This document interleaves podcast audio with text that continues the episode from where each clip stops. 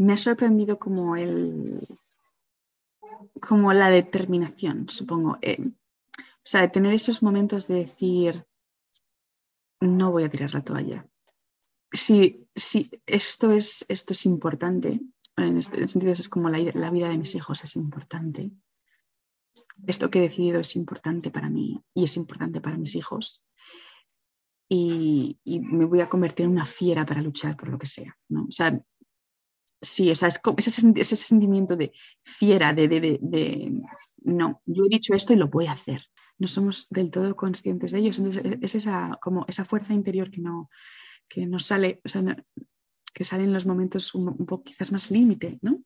En ese momento en el que yo me quedé, en que me dieron todas estas noticias, yo lo que estaba buscando era, eran precisamente relatos positivos experiencias similares, eh, sí, o sea, como quieres, quieres, quieres ver, escuchar a alguien que te, que te, te aporte esperanza, ¿no? Que, porque a veces piensas, no sé, que a lo mejor en el momento de la dificultad no vas a poder, ¿no? Que no vas a ser capaz, que no, que te va a, a, poder la, la, negatividad o la, te va a poder eh, la vida. Y en cambio, resulta que, todavía tienes un punto de ti que, no, que no se rinde.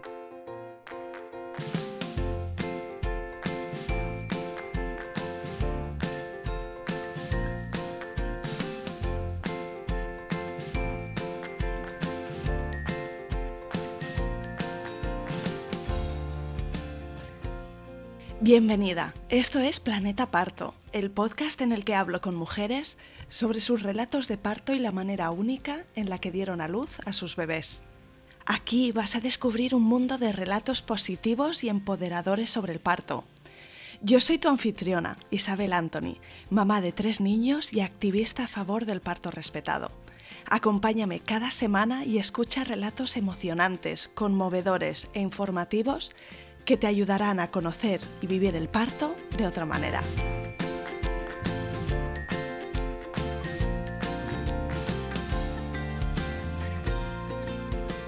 Hoy te traigo al podcast Planeta Parto a Belén Vázquez y me emociona especialmente compartir contigo su relato y muy pronto vas a entender por qué. Belén me escribió por Instagram por primera vez el 2 de marzo de 2022 y me decía esto. Soy primeriza, estoy embarazada de gemelos monocoriales de 19 semanas y a uno de ellos le diagnosticaron una restricción selectiva del crecimiento intrauterino, un CIR selectivo, aquí en Escocia de tipo 2. Tiene un 20-30% de probabilidad de deterioro y muerte y los médicos descartan que pueda sobrevivir más allá de la semana 28. Me hacen eco todos los viernes. Está siendo un momento complicado para mi marido y para mí hemos decidido no abortar a William para proteger a Michael, sino esperar y rezar porque los dos vivan por lo menos hasta la semana 26-28 para una cesárea de emergencia. Me está costando encontrar personas que hayan pasado por una experiencia similar y que puedan infundirme algo de esperanza en que estos niños puedan vivir. Belén siguió estando en mis pensamientos con frecuencia en los meses siguientes. Nos fuimos mandando algunos mensajes. Yo le preguntaba con el mayor tacto posible cómo estaba evolucionando su situación y ella me contestaba cada vez con buenas noticias, esas que te llenan el, corazón de alegría y esperanza. En este episodio, que es más largo de lo normal, pero que de verdad merece la pena escuchar por completo, aunque lo hagas por partes, escucharás cómo fue el seguimiento al embarazo de Belén, las conversaciones difíciles con los médicos, las decisiones que tomaron su marido y ella, y la evolución de Michael y William. En un caso como el suyo, el pronóstico no siempre es bueno, pero William y Michael no solo evolucionaron positivamente, sino que el embarazo llegó hasta la semana 34. Para darte algo de contexto, el CIR selectivo que le diagnosticaron a Belén ocurre entre un 12 y 25% de los embarazos gemelares monocoriales, es decir, cuando ambos bebés comparten una única placenta.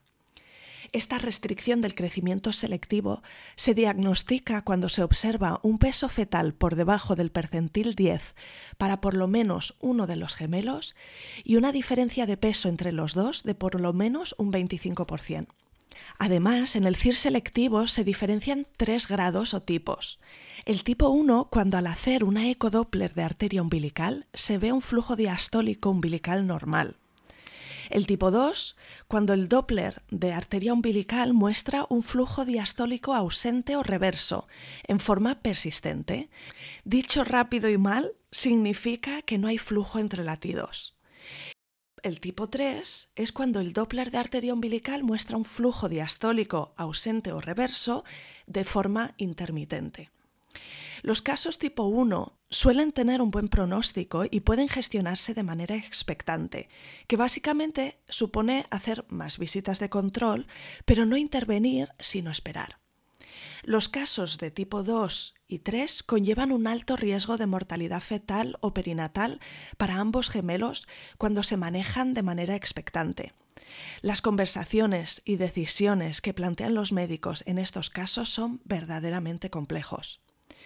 Belén y su marido consideraron que no estaba en sus manos decidir terminar la vida de uno de los gemelos con la esperanza de que esto favoreciera al otro, y se apoyaron en su fe, en su familia y amigos, y en otras mujeres que Belén buscaba con casos similares, y concretamente historias con un desenlace positivo que le dieran esperanza.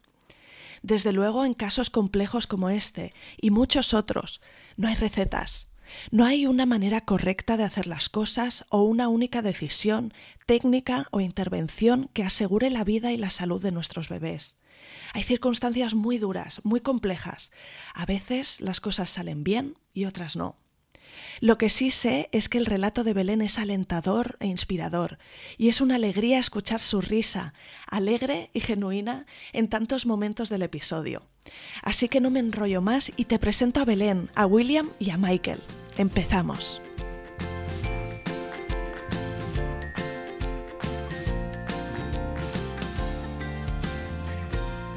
Bienvenida Belén y mil gracias por venir al podcast Planeta Parto.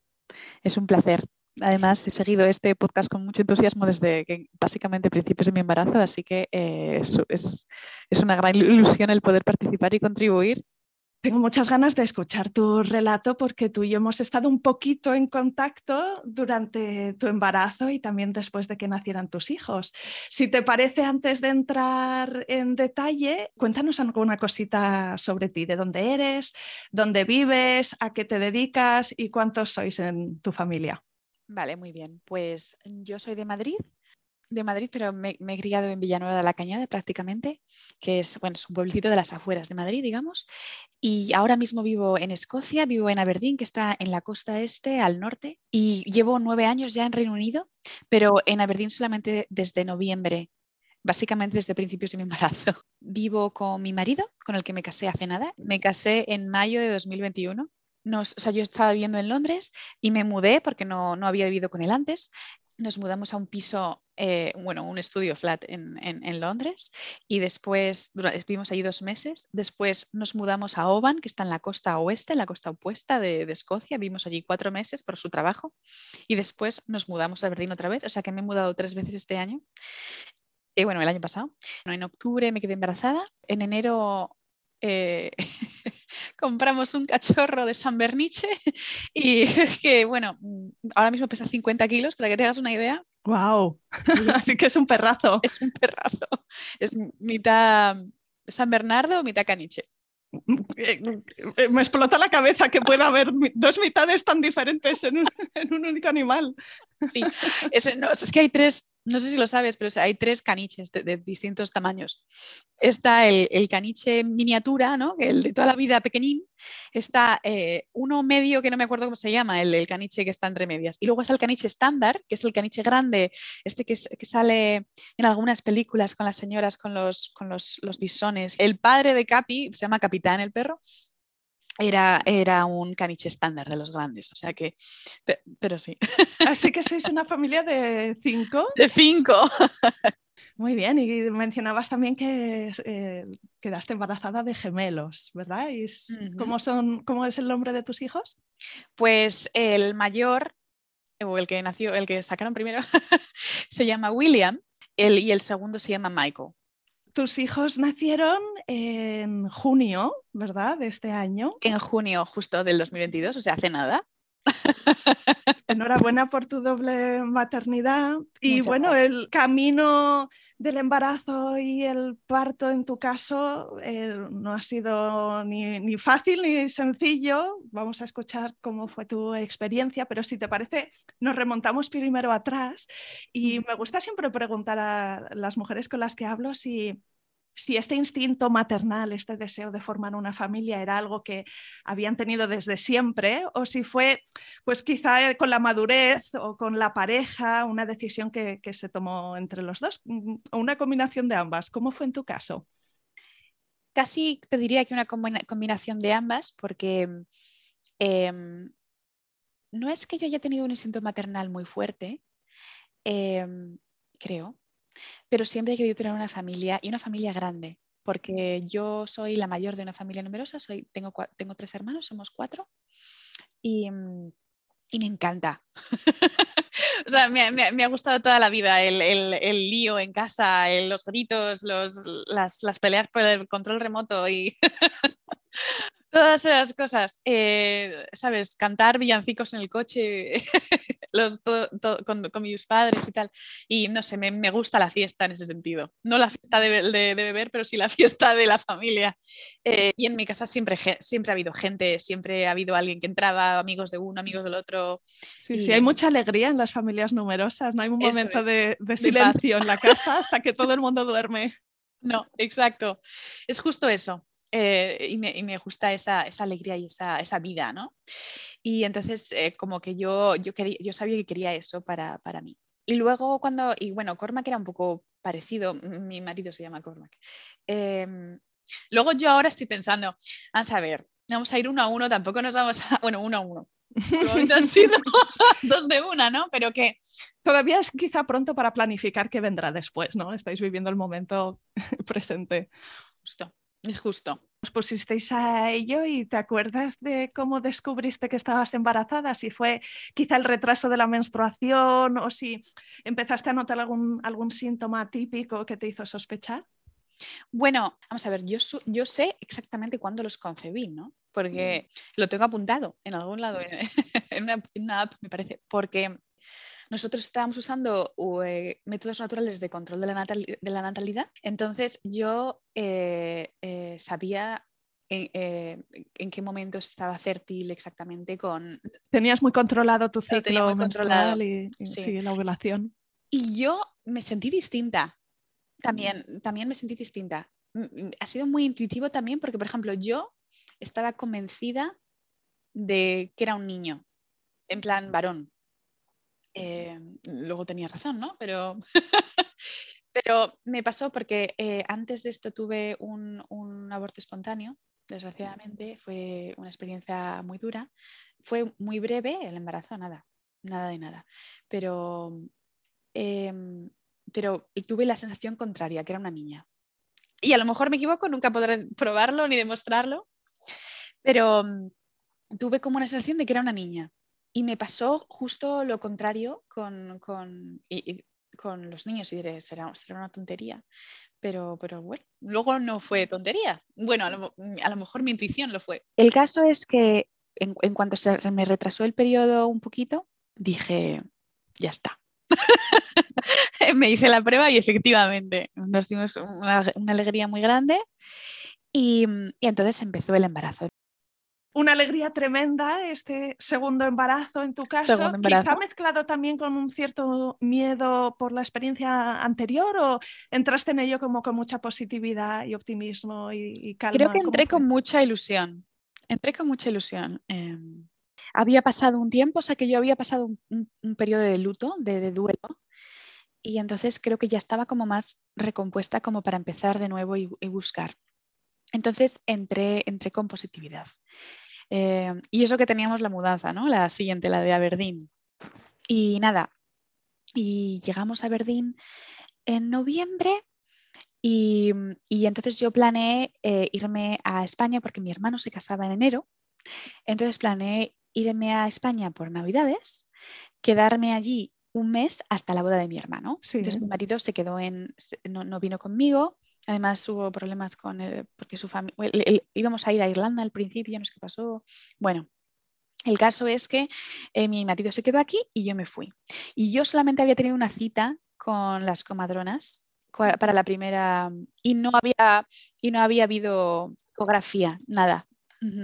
Eh, entonces yo tenía muchas ganas y sabía que me tocaba justo la primera ecografía en la semana 12 y yo estaba justo en España. Entonces, y me hacía muchísima ilusión y entonces dije, bueno, pues no tengo seguro en España, pero lo pago. Y, me hago la ecografía, total, que me fui con mi madre. Yo había pasado un primer trimestre eh, muy raro, no tuve un embarazo malo, porque yo comparo con personas que hayan tenido náuseas y vómitos y yo no tuve ni la cosa ni la otra y con gemelos es muy raro. Normalmente los, embarazos gemelares son de, vómitos, de náuseas tremendas y yo no tuve, yo lo que tuve fue una sed espantosa, una sed insaciable. No, no, al, parecer se llama el fenómeno de la boca seca o algo así. Eh, el caso es que yo sentía que mi boca estaba seca continuamente. Entonces yo bebía un vaso de agua y no era suficiente, no me saciaba.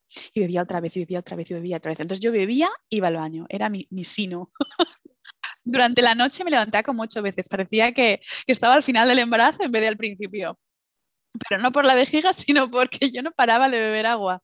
¿Y esto te preocupó en algún momento? No sé si lo consultaste con tu matrona o con tu médico y te dio tranquilidad. O San Google, ¿no? Que también a veces vamos directamente a Internet y buscamos a ver esto qué puede ser. Yo no es que me alarmase, yo creo que me alarmaron más los médicos porque em, me hice análisis em, al principio, cuando, la primera vez que fui, además me desmayé, me acuerdo que me, sacaron sangre y me desmayé. Menos mal que estaba Cormac. y cuando me miraron el análisis de sangre, no, no, no, no, había ningún tipo de indicación de que hubiese diabetes o nada. Entonces, no, yo no estaba muy preocupada, la verdad. Y luego, pero por si acaso, cuando le conté todo esto al médico que me vio, el ginecólogo que me vio luego en España, me dijo, te vamos a hacer análisis por si acaso porque me parece muy raro. Y entonces, y de nuevo, resultó que, que, tenía em, niveles de glucosa perfectamente. Es que la sed a veces es indicativo de una diabetes gestacional, es una de, los, de las pocas cosas que se pueden notar ¿no? fuera de análisis eh, de laboratorio, eh, pero en tu caso lo descartaron. era, era simplemente un síntoma atípico, supongo, del embarazo. Y luego emocionalmente muy inestable. Eh, y luego lo de los olores, ¿no? Que, hablan muchas mujeres de que los olores muy fuertes. Me acuerdo que no podía soportar el olor a queso parmesano. Yo fui con mucha ilusión con mi madre a la, ecografía, ¿no? Me hizo mucha ilusión que, fuésemos juntas. Em, entonces, nada, pues em, hablamos con el, con el ginecólogo, que era un señor latinoamericano muy, muy agradable, pero muy pausado y muy serio. Y entonces dice, bueno, pase por aquí. Entonces dice, vamos a hacer primero un abdominal no creo que haga falta hacer una vaginal. Em, probamos. Y entonces me hace la primera y entonces yo veo claramente el bebé y pienso, Michael. Este fue mi primer pensamiento, pero yo teníamos, teníamos pensados los nombres ya desde hace un montón. Em, y lo vi y de verdad pensé, Michael. Y pues estaba convencida de que era varón. Y mm, de repente dice el médico, mm, hay algo raro. Y entonces yo me preocupé de, qué dice. Entonces me puse a mirar la ecografía como si la pudiese entender que no. en plan, ¿qué, pasa? Y entonces él dice, ah, son dos. Y yo le miro y le digo, Está, estás de broma. Y me dice, no. Y, yo de repente caí, que, ese hombre no tenía pinta de hacer broma. Muy serio. Y yo, no, no, son dos bebés. Y yo, Dice, sí, dice, para que los veas bien, vamos a hacer la, la vaginal. Mi madre estaba estupefacta con los ojos, bueno, y recuerdo que, que, que, miré a mi madre, mi madre estaba que no, que no daba crédito, con los ojos que se le salían de las órbitas, y, y, me fui, estábamos las dos un poco en shock, pero ella, y a todo esto, que yo había quedado con Cormac, en que, le, porque claro, él sabía que iba a la ecografía, pero él estaba todavía en Escocia. Y, y, entonces le dije, porque me dijo, it's my child. Y entonces le dije, children, your children. y me dijo, ¿qué? Y directamente me llamó sin, sin WhatsApp, sin nada, y dijo, perdona, ¿qué qué? Y yo, sí, son gemelos, tal. Y le conté, y ¡Oh! él, que es una persona, eh, Cormac, es muy positivo es muy optimista y nunca ve el lado negativo de nada, todo es bueno, todo es bueno. Entonces, se dio un alegrón. dijo, ¡qué bien! ¡Dos! ¿En serio? ¡Qué alegría! Bueno, voy a llamar a mis padres. ¿Se puedo ir a mis padres? Yo, claro, claro, díselo a tus padres. Total, que mm, eso, me colgó y se fue a llamar a sus padres para decírselo. Y yo y mi madre estábamos en shock. Yo, no, no, cuando llegamos a mi casa no nos podíamos creer. ¿Y te acuerdas qué pasaba por tu mente? ¿Qué, qué tipo de pensamientos? Yo tenía un agobio bestial, porque claro, eh, mi marido agobio no tenía ninguno, pero yo dije, madre mía, dos en Escocia donde no conozco a nadie, ¿no? Porque claro, yo tengo amigos, pero tengo amigos en Londres. Llevamos mucho tiempo viviendo en Reino Unido, pero, pero no tenemos una red de, apoyo grande. Nos vamos a, o sea, estamos en el quinto pimiento. Eh, acabamos de llegar y además vamos a comprar un, comprarnos un perro. Yo estoy diciendo, dos, ¿no? Dos, y tenía un agobio bestial, un agobio bestial. O sea, me, eh, cuando llegamos a mi casa, eh, enfrente de la puerta nos entró eh, a, mi madre y a mí la risa floja, pero de como de nervios. Y llegamos y mi padre, ¿qué tal? Estaba él viendo el fútbol. Y, dice, ¿qué tal? Y yo, son dos. Y me dice, ah, me estás tomando el pelo yo. ¿No? Y al día, pero me ayudó mucho que al día siguiente fui a, la clínica otra vez para hacerme los análisis que me había dicho el doctor, porque te acuerdas que tuve una conversación, tuve una conversación con, el ginecólogo sobre el embarazo gemelar y eh, un poco lo que había visto, porque él había visto que eh, él solamente había visto una placenta, dice, pero yo no soy especialista, entonces no estoy seguro de, a lo mejor hay dos y yo no la estoy viendo, pero yo veo una placenta y veo dos sacos. Los sacos sí que los veo muy claramente. ¿Qué es lo que se llama? Si, es, si esto es lo que fue, es un embarazo gemelar monocorial biamniótico, ¿no? Una placenta con dos cordones umbilicales y luego cada bebé en su saco. Que esto es importante por lo que va a venir luego, ¿verdad? Que los embarazos gemelares son de diferente tipo y hay diferentes riesgos asociados ¿no? Eh, a cada caso.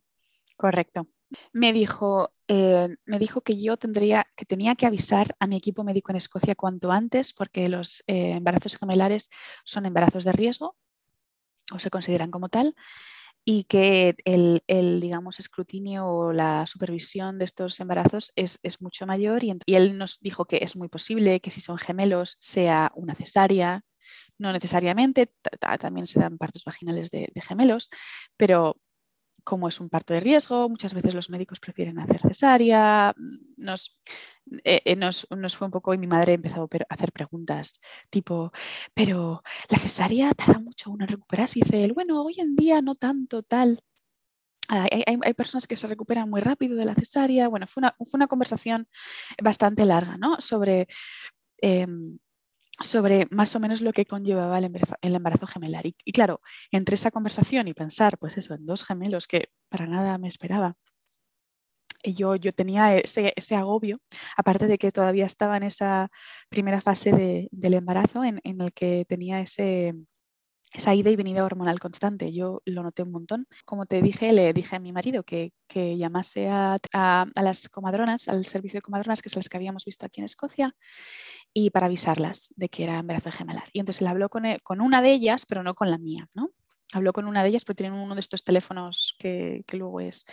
Y le dijo, por favor, podéis poner, podéis avisar de que eh, Belén tiene un, un embarazo gemelar. Ellas, ah, sí, sí, sí, sí. Entonces creo que pusieron una nota como a pie de página que nadie leyó. Entonces no se enteraron. Entonces yo cuando volví me pasé mm, eh, como, si, como si todo fuese normal. Entonces yo no tuve una cita y no era para ecografía, era con las comadronas hasta la semana 16 y era completamente normal. Entonces no hubo ningún tipo de control. Entonces en la semana 16 fui a ver a la comadrona y según entramos por la puerta mi comadrona no tenía ni idea. Entonces eh, empezó a contarnos un rollo sobre la lactancia y yo estaba pensando un poco pronto y hablaba de un bebé y yo dije, no, no, es que son dos. Son dos bebés. Ah, es un embarazo gemelar, no lo sabíamos. Y yo, nosotros avisamos. Y dice, ah. Y miró las otras, ah, pues sí que está aquí. Ah, claro, no lo había leído. Y yo, mm, vale. Entonces, y luego ella, y ella no cambió el chip. En, en cierto momento le digo, oiga, y y no me van a hacer la ecografía normal en la semana 20, que es la siguiente. Me dice, bueno, ya que lo mencionas, a lo mejor tendríamos que comentárselo a la clínica de gemelos del hospital porque a lo mejor quieren verte antes. Y entonces nada, llegué, eh, entonces me dijo, bueno, pues hacemos esto. Llamo al hospital, les informo de tu caso y, ya te llamaré para decirte cuándo te dan citas si te la dan. Y yo, vale, fenomenal. Total. Y en esto, que ella se puso en contacto con el hospital y el hospital dijo, uy, sí, mándanosla cuanto antes. Y entonces me pusieron una cita para ese mismo viernes. O sea, a mí me vieron un martes y la cita me la dieron para el viernes. Pero ella no me llamó, sí, o sea, ella me llamó, no se lo cogí porque estaría ocupada, no lo vi, no vi la llamada, y me dejó un mensaje de voz que yo no vi, no vi. Entonces, yo lo vi el domingo. Entonces yo el lunes la llamé y le dije, mira, me he perdido la cita, no he ido porque no había escuchado tu mensaje. Y entonces me dijo, ah, bueno, pues les llamo otra vez. Entonces me llamaron otra vez y entonces, claro, como ellos me habían visto en la semana 16 y al final me vieron en mi semana 18, la cita médica me llegó la carta a casa y todo. Tiene una cita en tal sitio, tal hora. Y entonces eh, fuimos juntos, Cormac y que me hizo también ilusión porque no había podido estar la primera vez.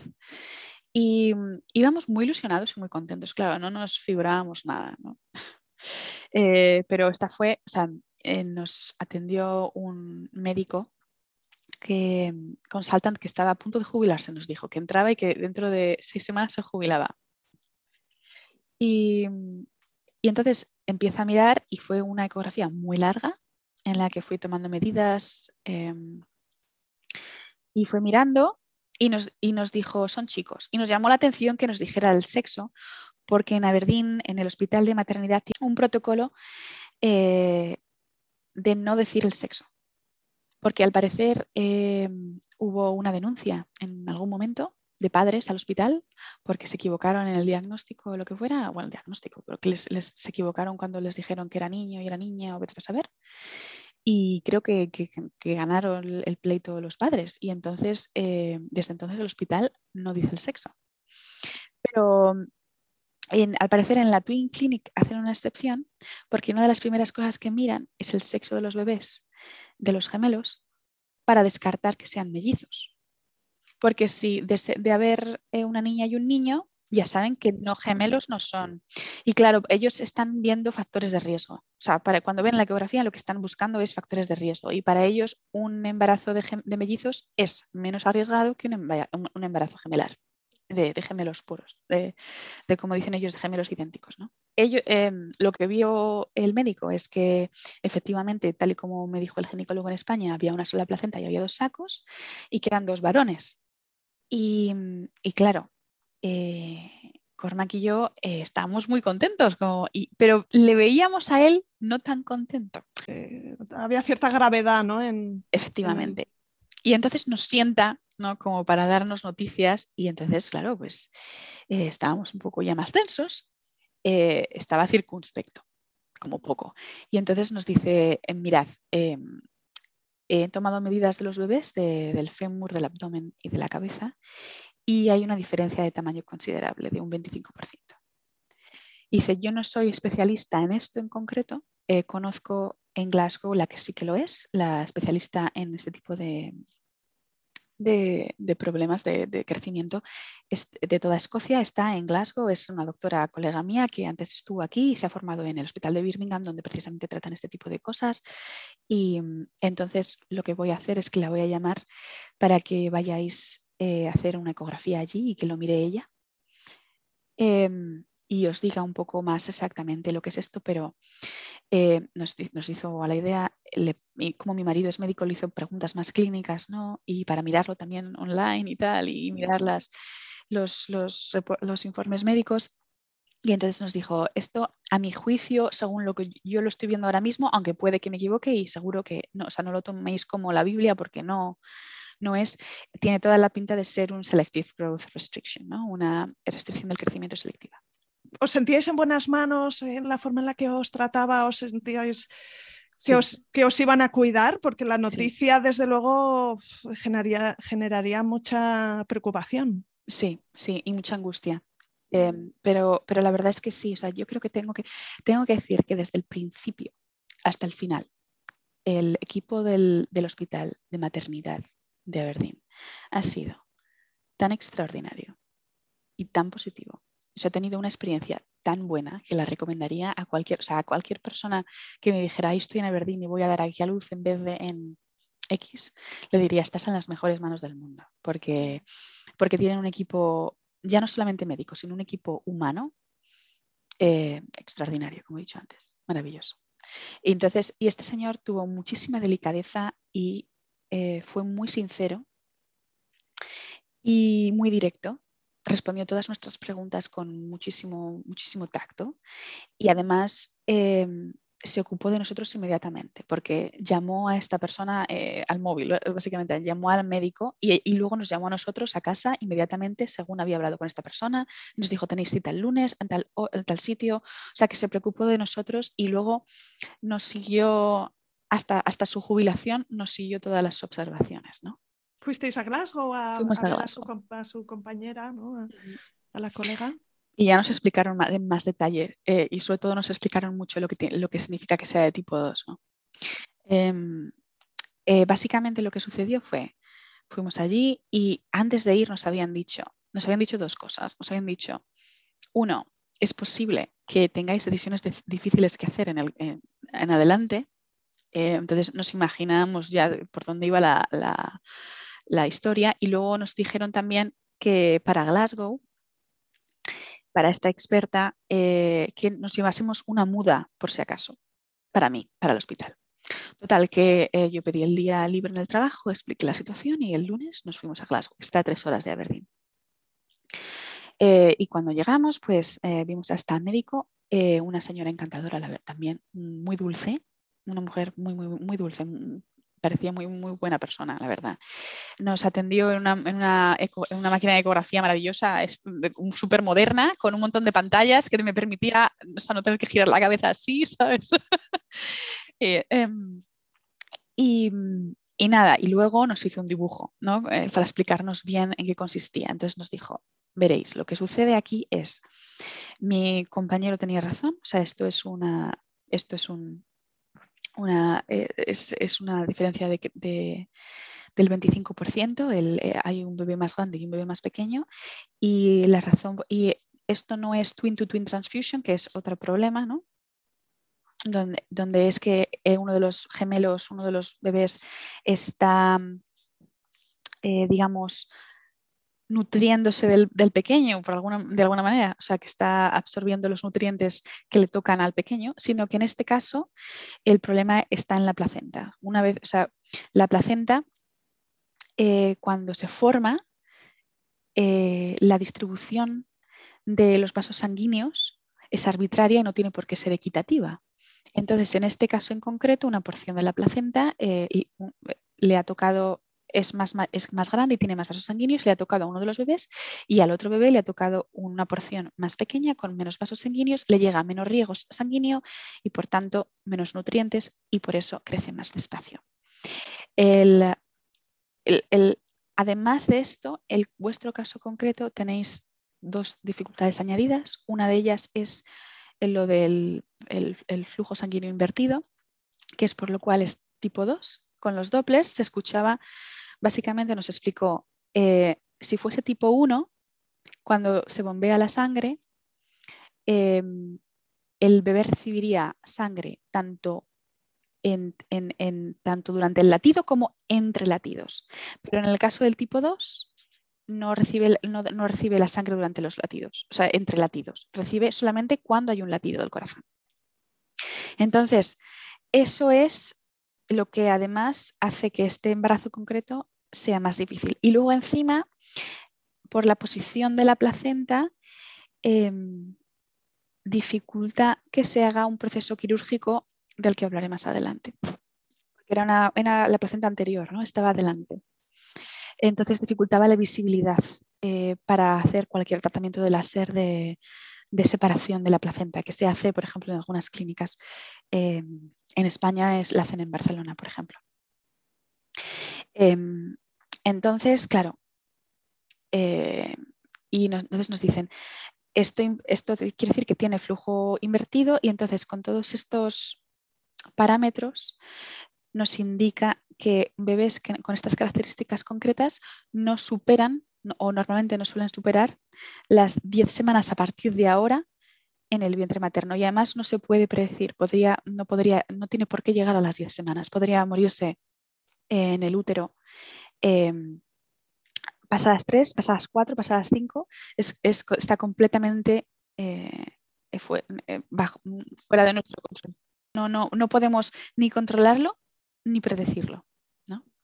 Em, podemos esperar, si acaso, que estos bebés lleguen vivos a la, semana, a, la semana 28 en este caso. Y nos decían, em, entonces, esto implica que hay dos opciones. La opción número uno es esperar y ver em, es cómo se desarrolla, eh, supervisarlo muy de cerca y tener una ecografía semanal en la que vemos el, avance de los bebés, seguimos y, vemos básicamente su evolución tal cual es y de, conseguir que estos niños eh, lleguen a la semana... Ellos nos dijeron, podemos operar, podemos hacer una cesárea a partir de la semana 23, pero con mucho riesgo para el bebé. Luego podemos hacer a partir de la semana 24, todavía hay riesgo. La semana 26 es factible y es mejor. Y lo ideal es la semana 28. Más allá de la semana 28, no creo que vayamos a llegar. ¿no?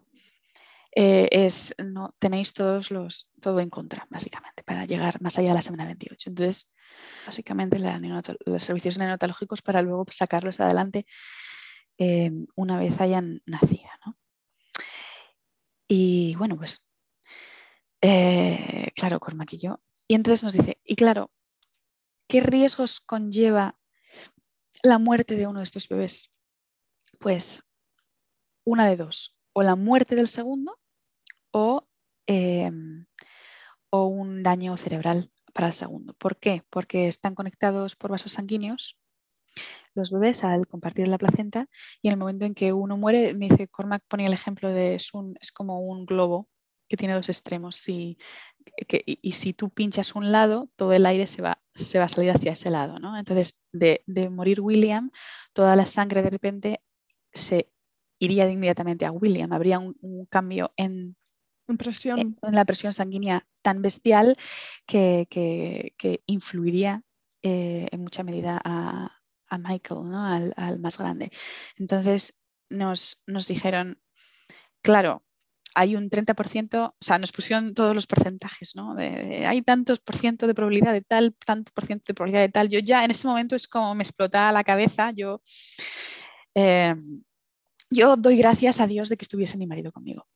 En todo, en todo, ¿no? Porque, o sea, la primera, cuando ya hablamos con el médico, yo ya estaba fatal, ¿no? O sea, cuando salí del médico llorando como, vamos, como, como una descosida. Y, es que es mucha información para llevarla tú sola y luego imagínate tener que transmitírselo a tu pareja, ¿no? Que, que, es, mucha información, es una información que no es fácil de, gestionar e incluso de, entender y luego de reproducir, ¿no? Entonces es importante cuando, cuando, hay una pareja, pues este tipo de visitas hacerlo entre los dos y además para la madre es muy importante también tener el apoyo. Mm. Mm, no vivirlo sola. Exacto, no, para mí fue esencial, esencial, o sea, que él estuviese conmigo, que además él hiciera preguntas, porque mi, marido, gracias a Dios, es más racional que yo en ese sentido, o sea, yo soy más, más, emocional y más, ¿no? Eh, en ese momento está como muy sobrecogida, a mí no se me ocurre preguntar según qué cosas y él tiene como, aparte de que es médico y tiene un ojo más clínico, digamos, y va a preguntar cosas más técnicas, más tal, entonces... Claro, nos dicen, pues la primera opción era la de, la de esperar y ver y la segunda es para proteger al mayor o al de mayor tamaño, el de hacer una terminación del embarazo con un procedimiento láser que consiste en quemar como el, final del, cordón umbilical. Y, recuerdo muy bien, esta mujer fue encantadora porque em, nos dijo, ninguna opción es mejor que otra, las dos son muy duras. ¿no? O sea, no, no, o sea, no nos, lo, que me, lo que me gustó de esta señora es que no nos hizo una recomendación, ¿no?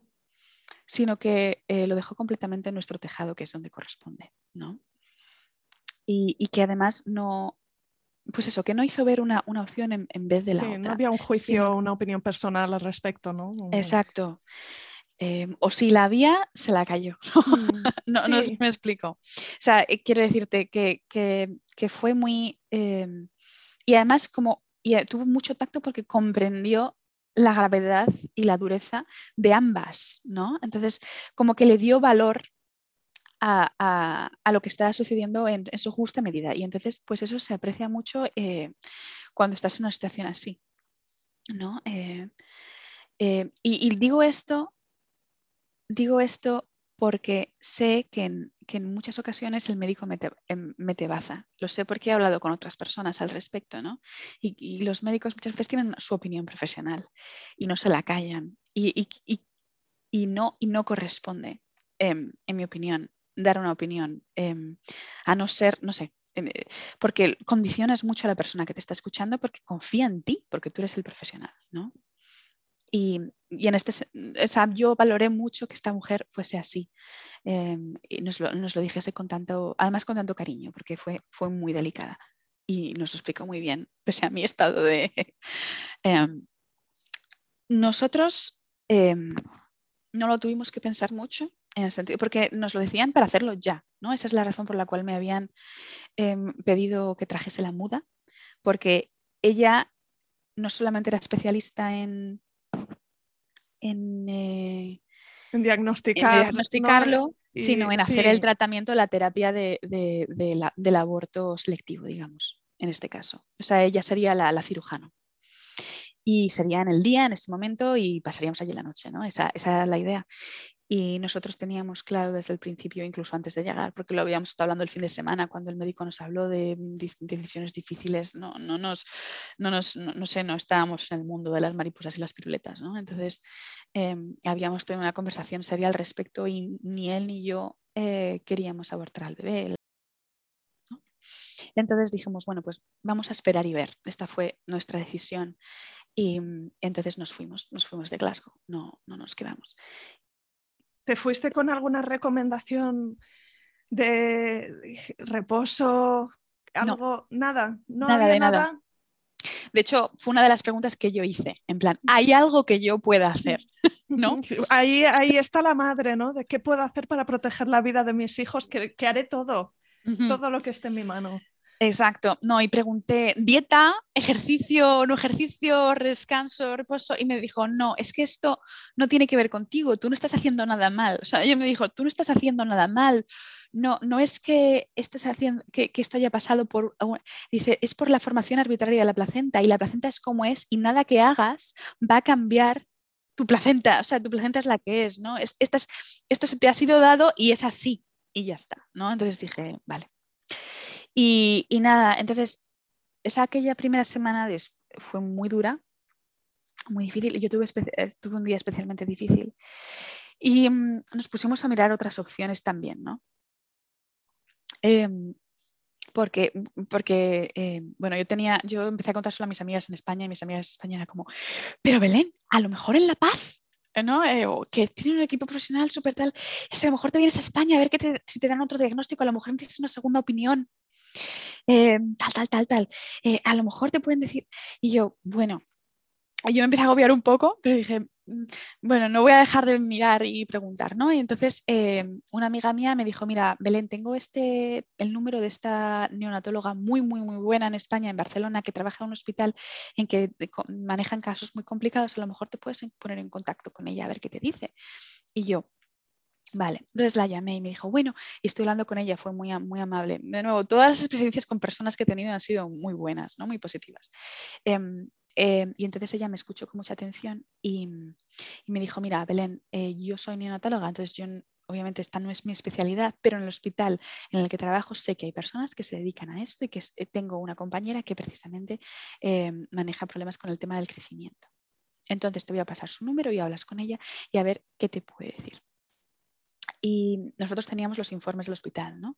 Entonces hablé con esta otra persona eh, de, me parece que se llamaba, de Barcelona, y mm, ella me dijo, me dijo algo parecido en el fondo, me, escuchó lo mismo y me dijo, bueno, yo me dedico a este coqueso, pero no con gemelos, pero tengo un colega que...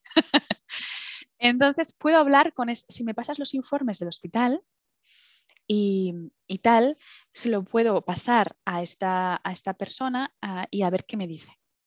Y entonces, pues eso, se, lo, le pasé los informes del hospital a esta, ella se los pasó a la otra, tuvieron una conversación por WhatsApp y entonces luego lo que hizo fue, lo tuvieron por audios, entonces me pasó los audios. Y yo escuché los audios y en los audios decía, sí, nosotros en esta, en esta clínica en Barcelona somos pioneros en hacer este tipo de cosas, solamente este, este tipo de operación solo se hace en Barcelona, en Londres y en, me parece que era Bruselas. Y es muy, muy complicado, pero, pero se puede hacer y se hace, que consiste en, con otra terapia de láser, se divide la placenta en dos.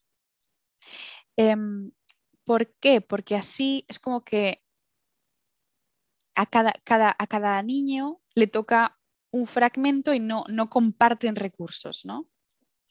Entonces, si, eh, si haces eso, pues para empezar, lo haces en el fondo para salvar la vida del mayor, pero no le quites, o sea, pero sin, sin, sin abortar al siguiente, ¿sabes? Que sea lo que sea, la naturaleza, lo dejas a la naturaleza, pero intervienes para que al mayor le salvas. Sin que sea en detrimento directo del otro directo, que ahí está la cuestión. Pero yo también decía, lo que pasa es que en muchas ocasiones eh, el bebé está conectado a, su hermano y su hermano a veces le está manteniendo con vida. Em, entonces, si cortas la conexión, es, en muchos de los casos el bebé no sobrevive, el pequeño no sobrevive a la operación. Y una de las preguntas que le habían hecho a esta, a esta obstetra era, ¿Y cuándo es, la última vez que se ha hecho esta operación? Y dijo, pues hicimos una la semana pasada, pero el bebé pequeño no sobrevivió a las 48 horas. Entonces, bueno, vistas, visto lo visto y con estos ejemplos, ¿no? Eh, mi marido y yo lo hablamos y dijimos, es que es un poco lo mismo, o sea, en el fondo intervienes para salvar a uno y en el fondo pones en peligro al pequeño, ¿no? Eh, al, intervenir. Entonces, como que y además nos decían que en nuestro caso era más complicado hacer esa, ese tipo. previa. Efectivamente, por la placenta. Estando, estando la placenta aquí arriba, porque por la, visibilidad para hacer el tratamiento era menor. Y además, habiendo poco, poco líquido en los sacos amnióticos como, como había en ese momento, más difícil. Entonces, estaba la cosa complicada. Em, ¿no? Entonces nosotros lo vimos claro y dijimos, pues ya está, ¿sabes? Vemos y tal. Y yo recuerdo que, tuve una especie de follow-up call, eh, de una llamada eh, para, seguir un poco de la neonatóloga con la que yo había hablado al principio, como para preguntarme, Belén, ¿qué tal? ¿Qué te han dicho? Tal, muy maja, ella me llamó. Y entonces le dije, mira, pues hemos decidido esto y ya, pero ¿estás segura? ¿Estás segura? Porque, claro, es que te han dicho que el bebé, em, el bebé, la, que, que la harían la cesárea en la semana 26, y claro, la semana 26 es que son muy pequeñitos. Yo veo mm, mm, bebés así tan chiquititos todos los días y es súper difícil sacarlos adelante y tal y cual. Y es. Bueno, imagínate, pues me pintó un panorama bastante. ¿Sabes? Entonces yo fue colgar y llorar y llorar y llorar como si, como si me hubiesen desinflado. O sea, como si me hubiesen quitado toda la esperanza, ¿no? Eh, eh, Porque casi es como que el mejor de los casos no es un buen caso tampoco, ¿no? Efectivamente, exacto. O sea, ese es básicamente el panorama, es como mm, que, incluso si salvan la vida y los pueden, no, que hay pocas garantías de que, de que, de que ese bebé salga adelante. El mayor a lo mejor sí, porque está más formadito, pero es que el pequeño no está formadito. El pequeño nace en la semana 26, pero es como si estuviese en la semana, estuviese tres semanas antes, como si estuviese en la semana 23, ¿no? Entonces, claro, yo, um, para mí fue muy demoledor, o sea, esa conversación fue muy demoledora. Yo eh, de repente me, las, o sea, pero al mismo tiempo la agradezco, fíjate, em, agradezco tener aquel momento, de conciencia de lo que significaba. Porque fue desgarrador, pero yo fue el momento en el que de verdad confronté la posibilidad muy real de, la muerte de mis hijos o de mi hijo. O de... No, o sea, fue como, eh, y era como necesario. O sea, yo necesitaba saber y entender, procesar, digerir que, cuáles eran las, cartas. Eh, que nos habían tocado. Y mm, entonces yo estaba sola y lloré y pasé un día horroroso, pero una vez mirado de frente ese dolor, em, vino como, como la paz, ¿no? la aceptación de, la decisión, de, o sea, porque la decisión que habíamos tomado el fin de semana anterior, antes de llegar allí, ¿no? Tal, era una decisión em, muy racional en el fondo. ¿no? O sea, habría nuestra emoción y nuestras cosas, pero, pero el, el de repente el ofrecimiento de decir estos hijos son de Dios y entenderlo y sentirlo y vivirlo, no fue hasta ese momento en que yo vi lo que era la muerte ¿no? de mis hijos. Em, y entonces vino pues la paz, la serenidad de, aceptar lo que era y vivirlo. ¿no? Y entonces lo vivimos bastante bien, tengo que decir. O sea, no, o sea, sufrimos como, como, como, es normal porque somos padres, ¿no? Y, y luego recuerdo, bueno, entonces este fue un punto importante, clave para nosotros, para mí en particular, porque yo me puse a buscar también historias de esperanza, ¿no? Que es en ese momento en que me pongo en contacto contigo, ¿no? Porque yo llevo escuchando tu podcast enganchadísima. Creo que hay alguna vez que escuchaba como tres episodios seguidos. Entonces, eh, cuando empecé a buscar ayuda, que como, y te, pregunté a ti, porque digo, a lo mejor conoces a alguna mujer que haya tenido, sabes, un embarazo eh, similar y me pueda, eh, y pueda hablar con ella y pueda... O sea, yo estaba buscando esperanza, esa era mi, estaba pescando ahí, a ver si encontraba historias y personas que pudiesen y entonces me recomendaste... El parto es nuestro. El parto es nuestro, efectivamente, que sigo ahí fan. y Es una comunidad súper generosa, ¿verdad? Y, muy activa también. Muy activa. Que, que, que, en el fondo eh, comparten experiencias de todo tipo y, y, hay mucha riqueza dentro del grupo de Facebook, sí. Efectivamente. Y ellas me recomendaron otro grupo de Facebook también que, para el CIR, de, casos de estos. Y entonces en el, otro volví a contar mi historia y me puse en contacto con otra madre. Está con una historia muy dura, muy parecida a la mía, el mismo tipo de caso, ¿no? Pero desgraciadamente en su caso, em, eh, bueno, no me toca a mí contarlo, ¿no? Pero, pero no, no hubo, hubo un duelo y, bueno, pero me ayudó mucho a hablar con ella y además me dio consejos eh, me dio recomendaciones muy buenas. Me dijo, mira, y cuando yo perdí a mis bebés, no, no hice un duelo como tal por una serie de circunstancias y no había, no tenía ningún tipo de recuerdo de memorabilia de, del embarazo. Entonces me aconsejó que me sacase fotos que guardase, no solamente ya las ecografías, me dijo, de tu tripa, de tu, que tengas recuerdos del embarazo, porque pase lo que pase, te queda eso y, estuvo ahí y haces un camino y, luego lo tienes y lo puedes mirar. Si, algo, si pasa algo malo, también lo quieres. Y entonces le hice caso. Semana a semana, incluso día a día, ¿no? Tal cual, que es lo que nos dijo el médico al principio. Nos dijo, esto se vive día a día, semana a semana. No os hagáis películas sobre el futuro. Esa es la recomendación que nos dio, sino que vivid día a día y semana a semana, ecografía, ecografía. Nosotros, vale. Y pues, y más allá de esto, pues hubo un cambio bestial. Em, mm, es donde yo creo que fue el milagro, ¿no? Esto fue, todo esto sucedió durante la cuaresma, básicamente. Eh, y el miércoles de ceniza fuimos a misa, mi marido y yo, y teníamos idea de pedirle al sacerdote que hiciera la unción de enfermos, de enfermos em, y que le pidiera intervención al Espíritu Santo. Nosotros estábamos rezando un rosario diario y una novena a María. Y era un jueves y nos hizo la unción de enfermos.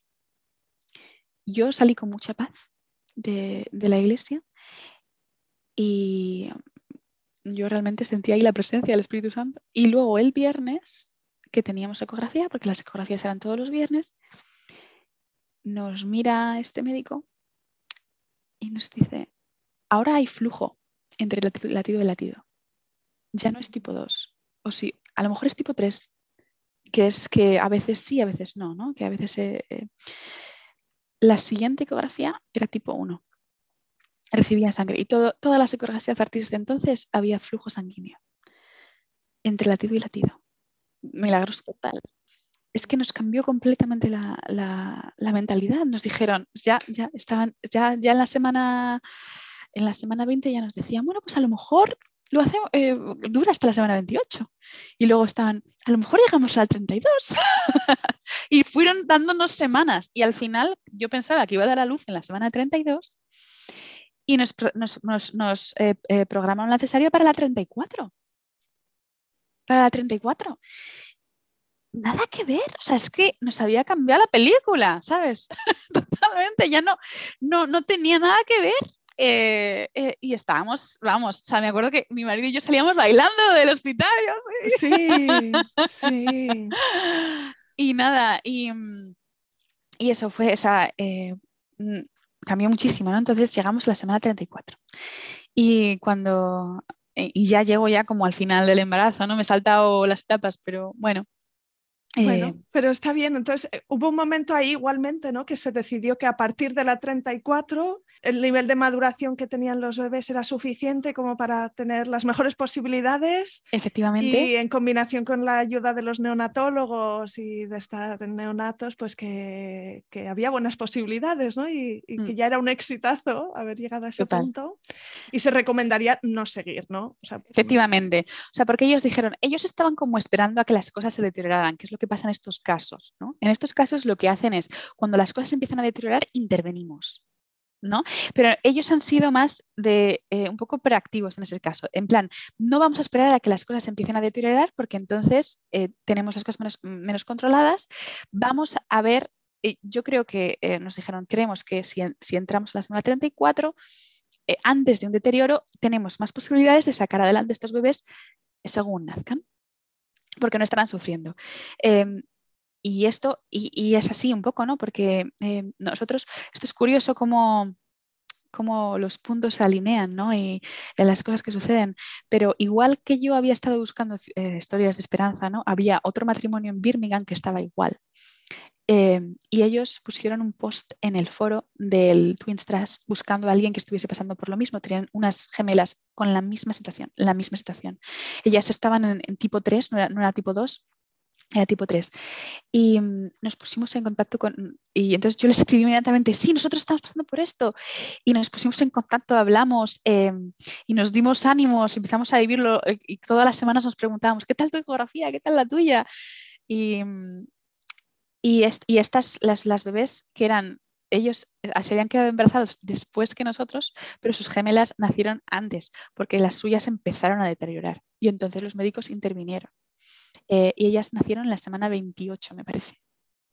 Y, claro, ellas han pasado más tiempo en el hospital que los míos, aunque más o menos, como los míos nacieron en la semana 34, em, más o menos han vuelto a casa todos a la misma, al mismo tiempo. Sí, sí, sí, pero cada semana cuenta. Eh, llegar a la semana 34 es una super noticia. Así que cuéntame, te, te, dijeron, bueno, pues ya está, vamos a poner la fecha eh, hacemos una cesárea programada.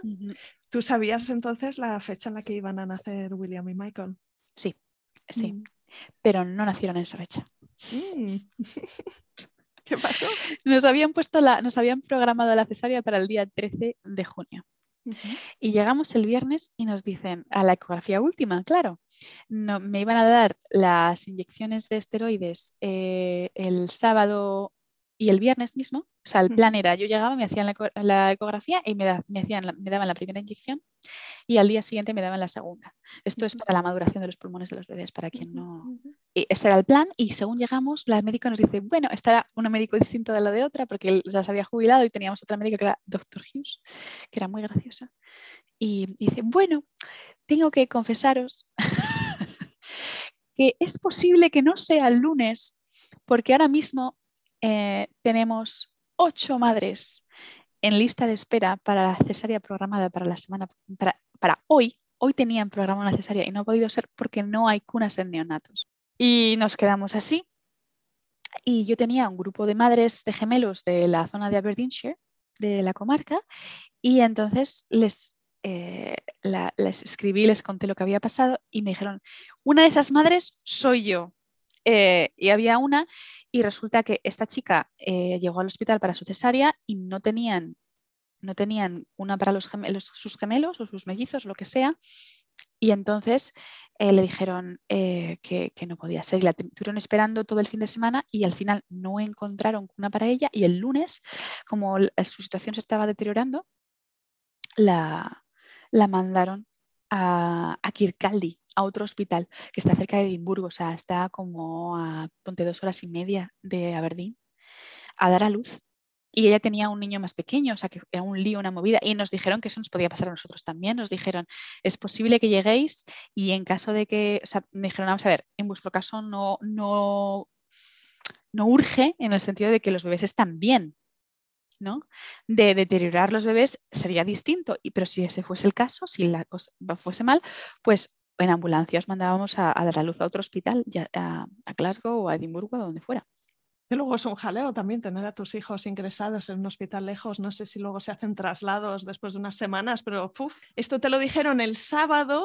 Me lo dijeron el viernes y yo estaba pensando en mis padres, porque mis padres tenían billetes de avión para venir a Berlín y eh, venían para el parto. Y digo, como acabe yo dando a luz en Glasgow, qué faena, ¿sabes? Fue luego una bendición porque el, lunes pasé el día entero con mis padres, eh, el último día antes de dar a luz. Y fue una gozada, fue una gozada estar con mis padres ese día, fue un regalo. Y enseñarles a Berlín, donde iba a pasear, tal cual, antes de, eh, el caos de la nueva vida, ¿no? O sea que tú de alguna forma físicamente te encontrabas bien. Eh. Sí, a ver, yo tenía ciática, pero era como muy random.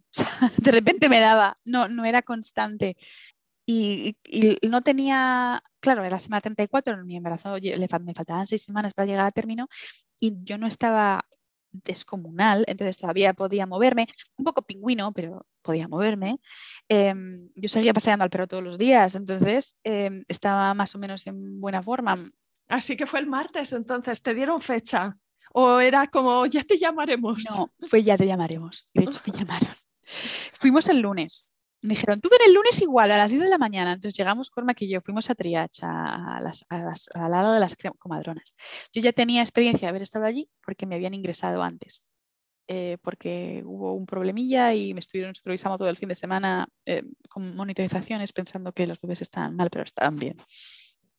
Eso había pasado como dos semanas antes. Entonces yo ya me conocía más o menos dónde ir, dónde estaba, qué iba a pasar, ¿no? Em, me, llevaron allí, estuve esperando con mi madre, porque fui con mi madre, me hicieron la ecografía, todo bien, me mandan para casa y según llego a mi casa eh, con Cormac, porque Cormac se había unido a mí, nos llaman del hospital y nos dicen, mañana vente. Y yo, vale, me voy al día siguiente, ya iba y eh, fui con, esta, en esta ocasión mi, marido trabajaba porque mi, marido se había pedido el día libre el lunes para la cesárea, pero no la tenía para el martes. Y estábamos a ver qué pasaba. Y el, martes eh, él se había ido a trabajar, yo fui con mi madre a, a Triach, al mismo sitio, me sentaron en una sala de espera y enseguida me dijeron, sí, te vamos a preparar, ah, está todo listo. Eh, me pusieron en una sala Em, donde están varias mujeres esperando y tal, pero tenía como, estaba como acortinada y llega una comadrona muy agradable y, ella me empieza a preparar, ¿no? me, pone las, los stockings, em, que cuesta un huevo ponérselos. Y, em, ¿qué más? Eh, me tomó la tensión, eh, todos los protocolos previos como de preparación. Eh, me llevó a otra sala a esperar con mi madre, estuve esperando allí hasta que luego llegó mi marido em, y al poco, ah, y cuando, se me ha olvidado, esto fue bonito además, cuando estaba todavía en la salita cortinada, se pasó el cirujano a presentarse. Vino y me dijo, hola, yo me llamo tal, eh, voy a ser tu cirujano, ¿te encuentras bien? ¿Tienes alguna pregunta? Etcétera. Ya se había puesto contacto conmigo el anestesista durante el fin de semana para lo mismo. Y entonces yo más o menos ya conocía un poco la situación.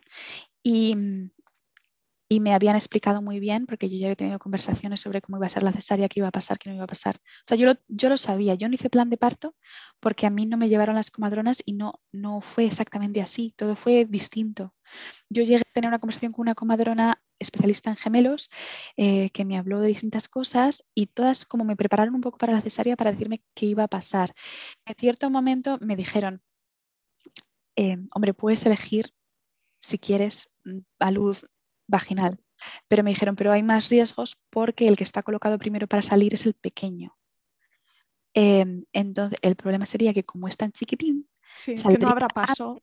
sí, efectivamente. O sea, que, la, que, la, que el conducto, no, o sea, que no hayas dilatado lo suficiente como para que luego el segundo salga y entonces que él se haga daño y te hagas daño y te haga daño a ti.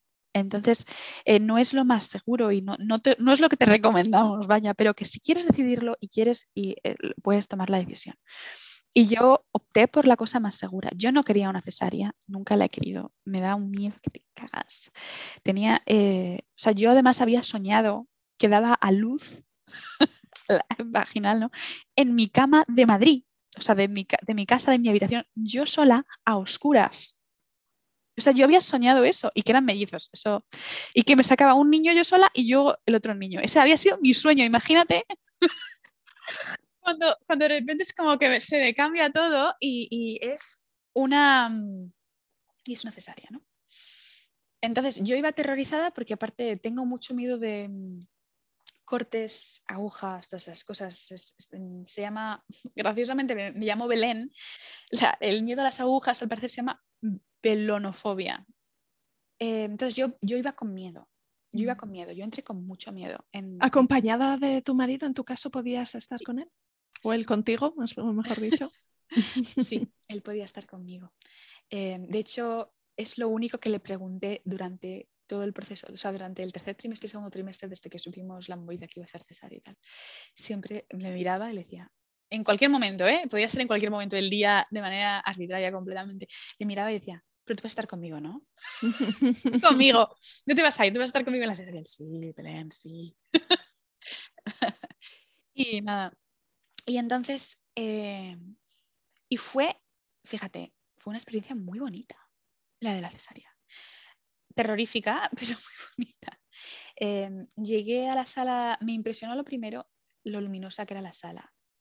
Además había luz diurna natural porque había un techo muy alto, muy alto y había como unas em, ventanas en lo alto. Y cuando llegué a quirófano lo primero que me, era una sala muy grande, muy espaciosa y muy luminosa. Y, me pilló por sorpresa. Pero me gustó. Fíjate, em, sé que, hay muchas mujeres a las que prefieren, prefieren dar a luz en un lugar más oscuro, como más pero a lo mejor es porque yo soy una persona muy diurna y me encanta la luz y la luz del sol. Em, es como que la luz era un acompañante más de mi parto. Luego me sorprendió que hubiese tantísima gente, ¿no? Había un porrón de personas ahí dentro. Y yo, y yo estaba diciendo, madre mía, Además, por duplicado, por lo menos a nivel de los bebés, ¿no? neonatólogos, pediatras, enfermeras, pues habría para cada bebé un, un, médico. Equipo.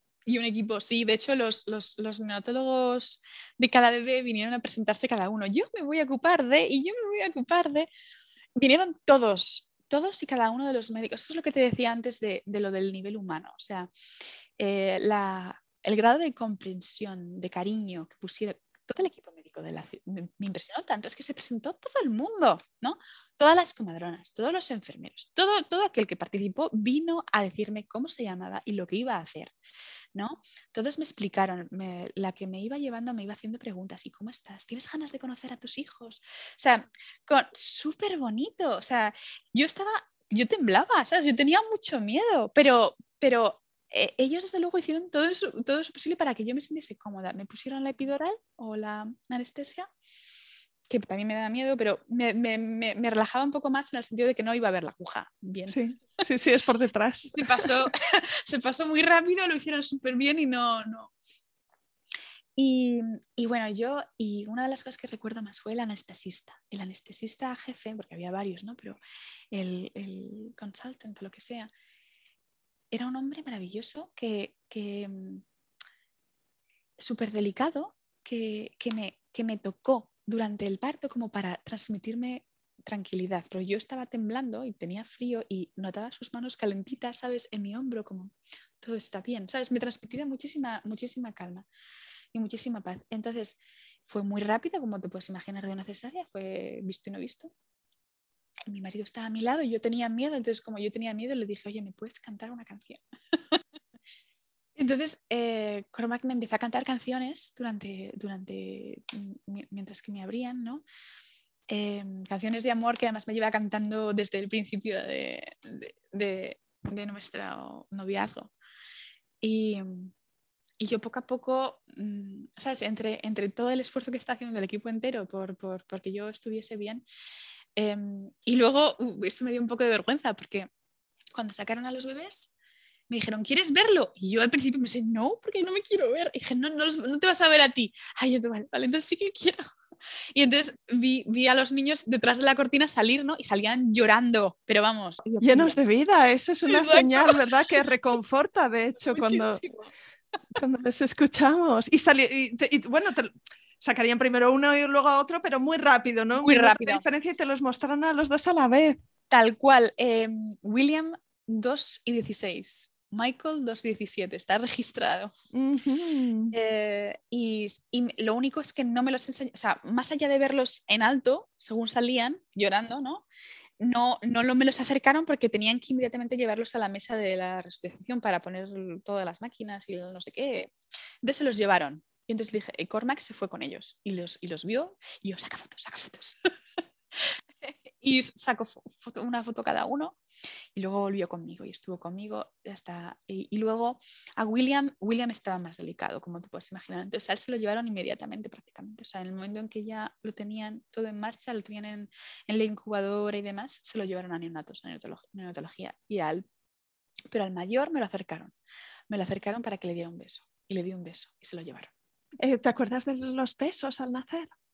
William, eh, que era el más chiquitito, pesaba un kilo 600 y Michael pesaba 2,300. Mm, así que sí que habían mantenido este 25% de diferencia entre ellos. Y bueno, por supuesto lo perdieron en nada y luego tuvieron que volver a remontar. Sí, sí, sí. Todos los bebés, ¿verdad? Pierden un 10% de su peso o a veces un pelín más incluso. Mm. Y, bueno, en ese momento estabas después de una cesárea con los dos bebés eh, eh, ingresados, supongo que con una felicidad enorme, ¿no? Porque habían nacido y los dos estaban bien, pero también con, con, cierta batalla por delante todavía, ¿no? Una lucha por la vida y sintiéndote que estabas en buenas manos porque el equipo te estaba atendiendo bien, pero claro, la cosa, la cosa no había terminado en ese punto.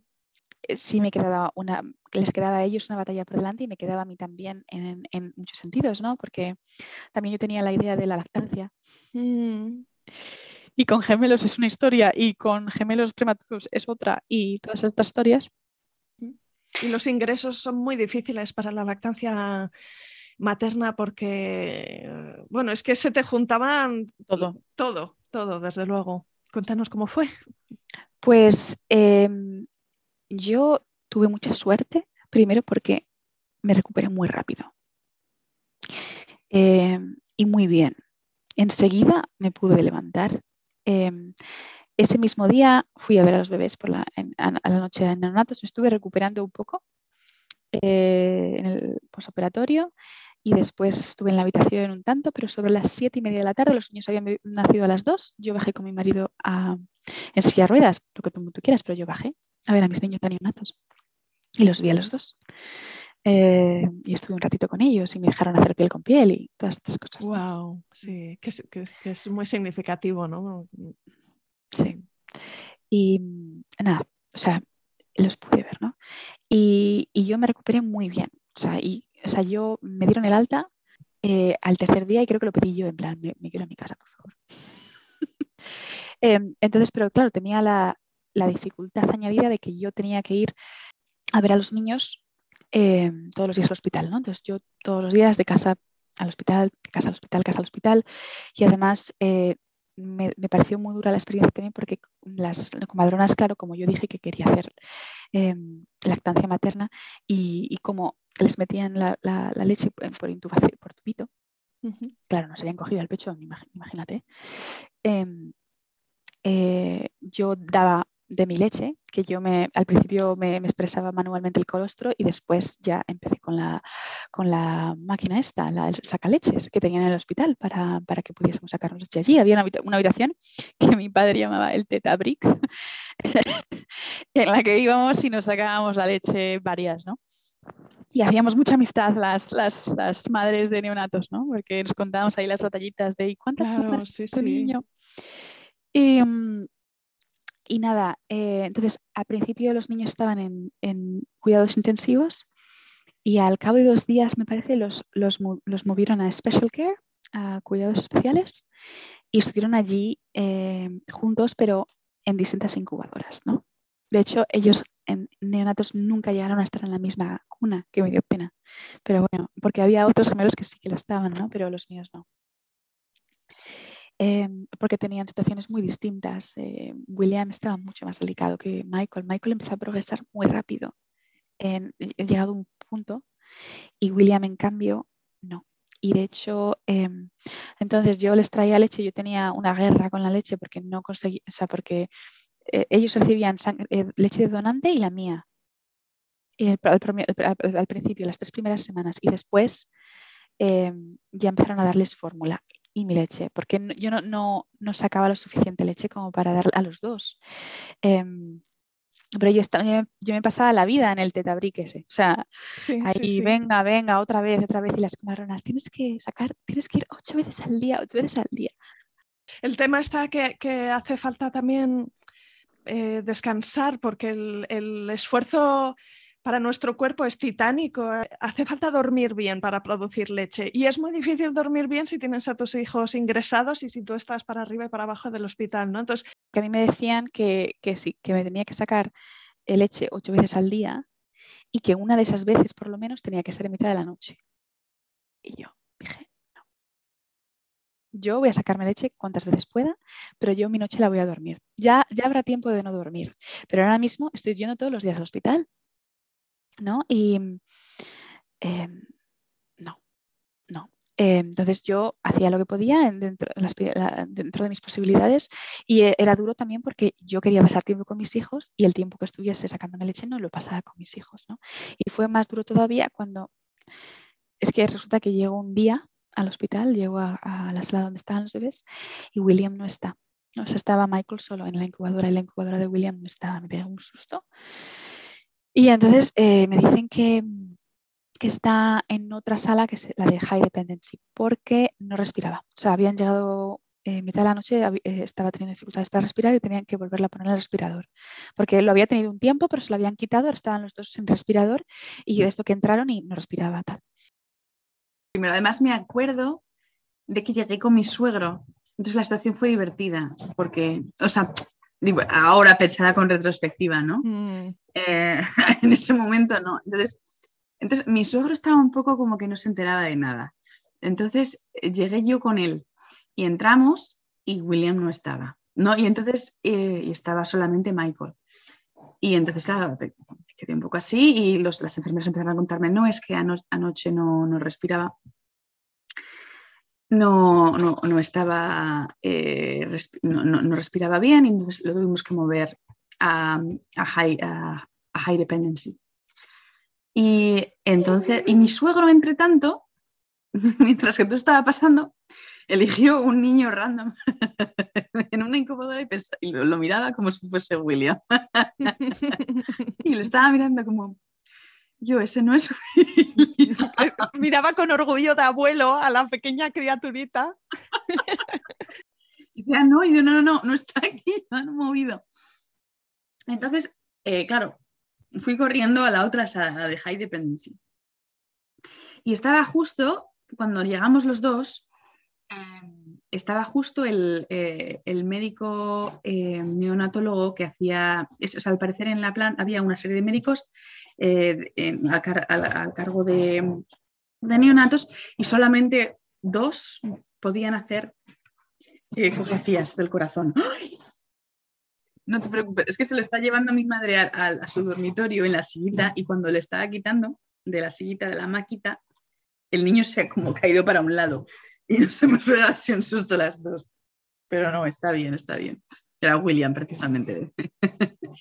pues em, cuando llegamos estaba este médico, que era un médico de Malta, eh, me acuerdo, muy agradable, y estaba haciendo la ecografía del corazón porque tenían esa sospecha de que pasaba algo con el corazón, ¿no? Porque le habían escuchado cuando le habían escultado hacía unos días, estaba ya pendiente que le hicieran la eco porque habían escuchado algo distinto.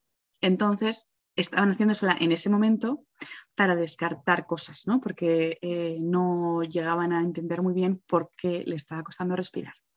Entonces, cuando llegamos justo, estaban haciéndole la eco. Y, y entonces vieron que vieron dos cosas. Vieron el PDA, que no sé exactamente, o sea, sé que es como una especie de, eh, porque luego lo miré, eh, una especie de abertura eh, en el corazón que permite a los niños, a los bebés, respirar en el, en, el, en el vientre materno sin llegar a usar los pulmones. Entonces, normalmente, para cuando los niños nacen, si, si el embarazo llega a término, Em, este se cierra solo. entre los ventrículos, sí. Pero como estos bebés son prematuros, pues tenía el PDA todavía abierto. Pero aparte de eso, em, en la aorta había como, no una obstrucción, pero sí una estrechez. Entonces, los médicos se alarmaron un poco porque sospechaban que eso podría ser una coartación de la aorta. Em, entonces, el problema de la coartación de la aorta sería que eh, de cerrarse el PDA, eh, podía crear una presión mayor sobre esa estrechez, se podría cerrar eh, mucho más prácticamente del todo y podría cerrar el flujo sanguíneo el resto del cuerpo. Y entonces eso, claro, puede poner a los niños muy malitos y, puede ser fatal. Entonces, y, y, a la larga eso para la, única manera de, solventarlo, digamos, sería cirugía, ¿no? Y entonces, em, nos cuentan este cuadro ahí mismo, ¿no? Y en ese momento, obviamente, lo procesamos de aquella manera. Ahora te lo estoy contando así muy bien, pero en ese momento yo, mi suegro y yo estábamos un poco como, em, ¿no? Y, y claro, y entonces yo llamé a mi marido y mi marido, eh, mi marido entiende, entonces mi marido se puso en lo peor. Fue un poco, entonces fue, empezó otra, digamos, otra crisis, ¿no? Sobre todo porque yo recuerdo de veces de ir a ver a William al hospital, ¿no? Además ahora estaba, eh, eh, era incluso un poquito más complicado porque era llegar, sacarme leche, ir a ver a un niño, cambiarle los pañales, no sé qué, no sé cuántos, y correr a la otra habitación a ver al otro niño, acto seguido ir a sacarme leche, ver a un niño, ver a otro niño, y, ¿no? Así como, como en ciclo. Y entre, tanto, mm, intentando seguir, eh, el, porque fue, fue bastante largo, el tema de William fue bastante largo, porque, bueno, a mí se me hizo largo, em, porque em, los médicos que podían hacer las ecografías tenían que hacerle como una especie de chequeo semanal y como ellos, ninguno de ellos era un especialista cardiólogo, tenían que mandar las imágenes de la ecografía a Glasgow, donde estaba el centro más especializado y los cardiólogos, eh, para que vieran esas imágenes y dieran un diagnóstico y, etcétera, y colaborar con ellos. Y, nos dijeron, de hecho, que si, que si aquello realmente se confirmaba la sospecha de que aquello era una coartación de la aorta, tendrían que desplazar a William a Glasgow. Entonces, pues estábamos todos un poco así. Luego, Con el alma en vilo, es que es tal cual esa expresión, ¿no? Que estás intentando ponerte en lo mejor, pero también preparándote para, en caso de ser necesario, estar súper alerta y disponible. Sí, o sea, y a todo ello sumado el hecho de que tienes a los dos niños allí y cada vez que te vas por la noche te da como, te entra un sentimiento de culpa muy grande, ¿no? Porque dices, es que les estoy abandonando y, uno está delicado y, tal. Mi marido venía por las, por las tardes, noches, yo venía, yo pasaba el día en el hospital.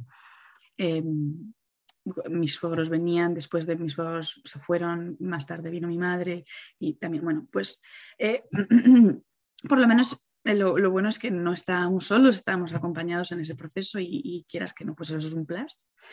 difícil de vivir. Yo recuerdo, yo creo que uno de los momentos más, más, más no sé, dramáticos eh, es cuando estaba haciendo piel con piel con William y era, claro, imagínate, William era además es que era minúsculo, o sea, era un kilo eh, 600, ¿no? Un kilo 600 y su hermano dos kilos 300. Y claro, y después de eso pierden un montón de peso. Entonces, era, era pues, y, y, recuerdo que íbamos todos los días y había una pizarrita y en la pizarrita los enfermeros por la noche ponían todas las novedades y unas notas que si habían ganado o perdido peso y tal, que si, esta noche tal, esta noche no sé cuántos. Y yo llegaba y miraba la pizarrita y recuerdo mandar mensajes a mi familia como, William tiene 20 gramos más. y vamos, y todos envíanos la pizarrita y tal. Eh, y les mandaba la foto de la pizarra y todo eso. Entonces íbamos a, y había días que perdían peso y te, te ponía el, ¿sabes? Y lo bueno es que William, bueno, William, cuando llegamos, imagínate cuando le pasaron de cuidados eh, especiales a cuidados a high dependency, antes pues tenía muchos menos tubos y de repente le pusieron otra vez todos los tubos y más. O sea, yo le, yo le llamaba Mr. Wire porque tenía, o sea, aparte del tubo de la nariz que, eh, para, las, para, alimentarlo, más el respirador, más eh, las, las costillas al corazón, porque están siguiendo todas sus vitales, es que cogerlo era tremendo. Y estaba en una sala en la que todo pitaba. Yo, yo recuerdo que, que cuando llegué, había, había, una máquina que cada vez que algo, mm, que algo se desconectaba así, hacía na, na, na, na, la máquina. Y, y, todas las máquinas tenían como una melodía. Entonces, aquello era la sala melodiosa. Entonces, yo me inventaba melodías con las melodías de la, para, para, cantar a William. Y le tenía, y recuerdo pues lo que te decía antes, ¿no? Eh, que, que era tan chiquitín. Y yo pensaba, ¿cómo le van a hacer cirugía a este niño? ¿no? O sea, y se me encogía el corazón, me salían, ¿sabes? Me, me, me, emocionaba porque digo, eh, era un, era conmocionante en ese sentido, de decir, pero, pero esto, es muy chiquitito y muy delicado, muy frágil, pero ¿cómo te van a hacer a ti, mi amor, nada? ¿no? Que la aorta es minúscula, minúscula. Efectivamente, yo, pero si no tienes abdomen, si esto, si, si, es ni cintura de avispa ni nada, o sea, ¿sabes? O sea, y entonces me, dio, me, me fue una situación muy delicada, ¿no? Eh, el, esa. Y entonces le iban haciendo seguimientos y eh, para abreviar, básicamente, eh, al final decidieron los médicos que aquello no era una coartación, ¿no? que era solamente una estrechez y pensaban que en el momento en que se cerrase la PDA no iba a pasar absolutamente nada y todo iba a, seguir. Entonces, al final le, le llegaron a como a... Y entonces ese proceso fue unas tres semanas, eh, más o menos, de día así a ver cómo iban, de, eh, al final los que dieron el diagnóstico final fueron los médicos de Glasgow. Entonces hubo un médico que vino de Glasgow para ver a William. Y entonces lo llevamos, recuerdo que lo llevamos Cormac y yo y una enfermera al otro hospital. O sea, fuimos al hospital de los niños, que es distinto del hospital de maternidad, y le llevamos en carrito y le hicieron una ecografía. Cormac y yo teníamos el corazón en un puño y el médico, eh, un señor altísimo, eh, nos, nos, nos dijo, que aquello no era una coartación. O que, vamos, que pensaba que había un 1% de que fuese una coartación. Y, y, bueno, pues fue una gran alegría ¿no? para toda la familia, para, para todos nuestros amigos que también habían estado rezando por él y demás. nos lo, eh, luego pasó, o sea, entre medias de todo esto, entre las tres semanas estas, a Michael le dieron el alta, porque Michael hubo un momento en que remontó a una velocidad, pero como si no sé explicarte, es que de repente, la primero se cogió el pecho y fue coger el pecho y de repente coger peso em, y empezar a beber biberones y... Insaciable. Pero bueno, no sabes, me, dijeron, me dijo la enfermera, this is gonna be a good feeder. y yo, muy bien. Entonces me dijeron, em, ¿tú optarías por llevarte a, a, uno a casa sin llevarte al otro? ¿No? Y yo dije, pues sí prefiero llevarme a casa porque ya están separados. Si me dijeras que, están los dos en la misma habitación, en la misma cuna, y a uno le pueden dar al alta, al alta y al otro no, es una situación diferente, ¿no? Porque no les estoy o sea, porque en, ese momento les estoy separando, pero es que ya están separados, ¿no? Porque no están en la misma cuna, no están ni en la misma habitación. Y esto es un... Em, entonces dije, me lo llevo a casa. Además le puedo dar el pecho. Aquí, em, o sea, en casa le puedo dar el pecho por la noche si quiero, le, o sea, puedo alimentarlo yo, puedo cuidarlo yo, está mi madre. Entonces, como está mi madre, puedo hacer que por las mañanas me quedo con él y por las tardes se queda mi madre con él, le da un biberón y yo me voy, me voy al hospital a ver a William. Y entonces hicimos eso. Entonces, claro, mis, mis días de repente se convirtieron en voy al hospital a ver a William, pero voy por las tardes, por las mañanas estoy con Michael que también es un poco, mi madre estaba, ay, pobre William, solo en el hospital. Y yo, no. Y entonces al cabo de mes y tres días poco después de que el médico le dijese a, William que, o sea, que nos dijese que William estaba bien. Em, William hacía poco que se había cogido al pecho con pezonera, pero se había cogido al pecho. Era, otra cosa, no era nada que ver con Michael, ¿no? no pero poquito a poquito y me, ofrecieron, pues eso, le quitaron el tubito, le pasaron otra vez a Special Care y fue evolucionando, no, no, como, no como el, no como su hermano, que fue de repente que hizo una mejora bestial, pero había conseguido, había cogido suficiente peso como para irse, estaba en 2.500 y iba, iba bien, entonces me dijeron, ¿quieres llevártelo? Yo, sí, o sea, me lo llevo ya. y recuerdo que tenía una campanita en, la sala y que cada vez que, que, te llevas a un niño a casa, tocas la campanita. Y mi marido y yo con la campanita. con el niño y la campanita. Claro, claro, es toda una victoria. Sí, sí, ¿Y te acuerdas, Belén, tu sensación cuando te los llevaste a casa cada uno en su día? Si se mezclaba la sensación de la alegría con también cierta inseguridad de decir, ostras, mm, claro, me están diciendo que ya está bien como para irse a casa, ¿no? Pero yo en casa no tengo ni el conocimiento ni todas las herramientas que tienen aquí. Entonces, ¿cómo, cómo llevaste esto, supongo que como lo había vivido en parte con Michael, de otra manera, por supuesto, porque William estaba como más delicado, ¿no? Yo recuerdo que, creo que mi marido lo pasó peor que yo, fíjate, yo iba como con más confianza, no sé, eh, no sé, eh, a mí me ha pasado con Michael que de repente cuando me lo llevé a casa, pero supongo que le pasa a todas las madres, que de repente dices, ay, qué bien, me voy a mi casa con mi bebé y dices, no cuidado un bebé nunca. Me acuerdo que la noche antes, cuando le iban a dar el alta al día siguiente, ¿no? Y por la noche no podía dormir y miré y me, puse a buscar en, internet cómo se baña un bebé. no tengo ni idea. ¿no? Em, em, y en ese sentido me, ayudó muchísimo que mi madre estuviese aquí, porque como que me enseñó cosas y aprendí cosas de mi madre, ¿no? De, pues precisamente cómo bañar a un bebé o lo que sea. Me acuerdo que bañamos a, a, Michael en la pila de la cocina porque la bañera que teníamos no era, bueno, imagínate.